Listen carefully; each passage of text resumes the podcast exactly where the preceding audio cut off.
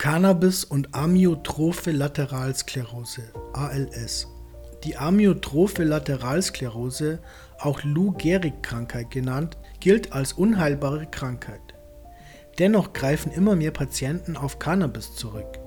Viele von ihnen attestieren der Pflanze eine Linderung der Symptome und behaupten, Cannabis bremse den Fortschritt der Krankheit bei ALS handelt es sich um eine komplexe Erkrankung des zentralen und peripheren Nervensystems. Pro Jahr erkranken etwa ein bis zwei von 100.000 Personen an ALS. Nachdem bei Lou Gehrig, einem professionellen Baseballspieler in den 1930er Jahren, die Krankheit diagnostiziert wurde, wurden Mediziner und Gesellschaft auf die ernsthafte neurodegenerative Erkrankung aufmerksam. Der wohl bekannteste ALS-Patient ist Stephen Hawking, der seit 50 Jahren an der Krankheit leidet. Was ist Amyotrophe Lateralsklerose? Erste Anzeichen der Krankheit zeigen sich in der Regel zwischen dem 50. und 70. Lebensjahr. Nur selten sind jüngere Menschen davon betroffen. Dabei tritt die Krankheit bei Männern öfter auf als bei Frauen.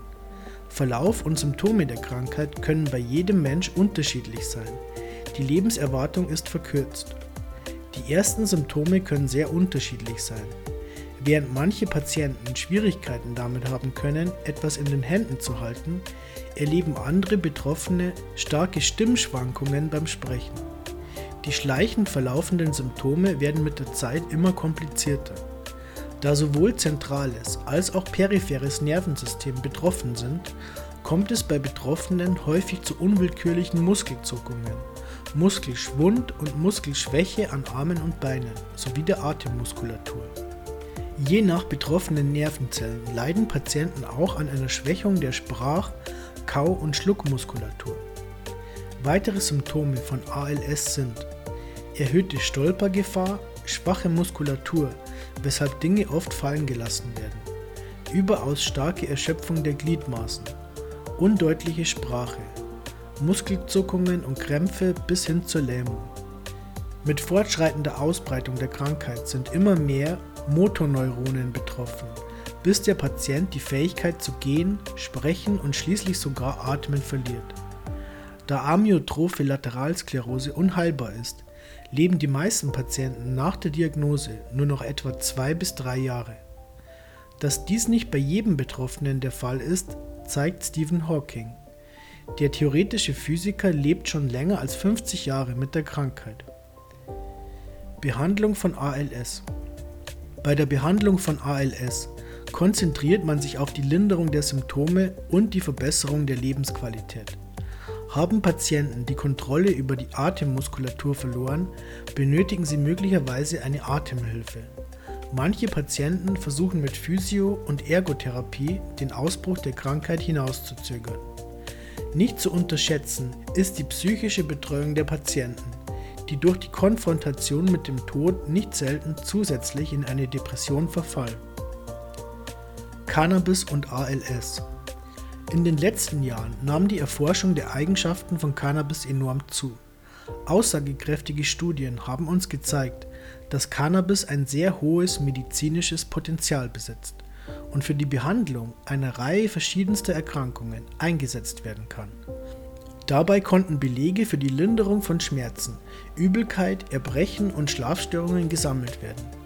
Wissenschaftler konnten sogar Belege für die neuroprotektive Wirkung bestimmter Cannabinoide sammeln.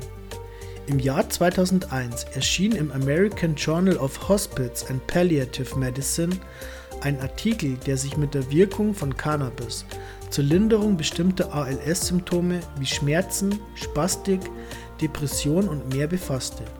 2010 erschien im selben Fachblatt ein weiterer Artikel über die starken antioxidativen, entzündungshemmenden und neuroprotektiven Eigenschaften von Cannabis und wie diese das Überleben von Nervenzellen fördern und den Ausbruch der Krankheit und den Krankheitsverlauf an sich verlangsamen können. Aus dem Artikel geht hervor, dass der nächste Schritt die bessere Erforschung von Cannabis als Behandlungsmethode für ALS sein muss. In beiden Artikeln wird deutlich, dass noch intensiver an diesem Thema geforscht werden muss, um eindeutige Aussagen treffen zu können. Allerdings werden immer mehr Berichte über Patienten bekannt, die ihre ALS-Erkrankung mit Hilfe von Cannabis behandeln. Wie geht es weiter? Es ist wichtig zu erwähnen, dass den zitierten Artikeln eine nicht unbedingt befriedigende Datenlage zugrunde liegt und sich die darin getroffenen Aussagen über die Behandlung von ALS mit Cannabis größtenteils auf Vermutungen und Schlussfolgerungen stützen. Trotzdem liefern sie einige gute Argumente für die weitere Erforschung der pflanzlichen Alternativmedizin. In den USA ist ALS in vielen Bundesstaaten in die Liste der offiziellen Indikatoren für medizinisches Cannabis aufgenommen worden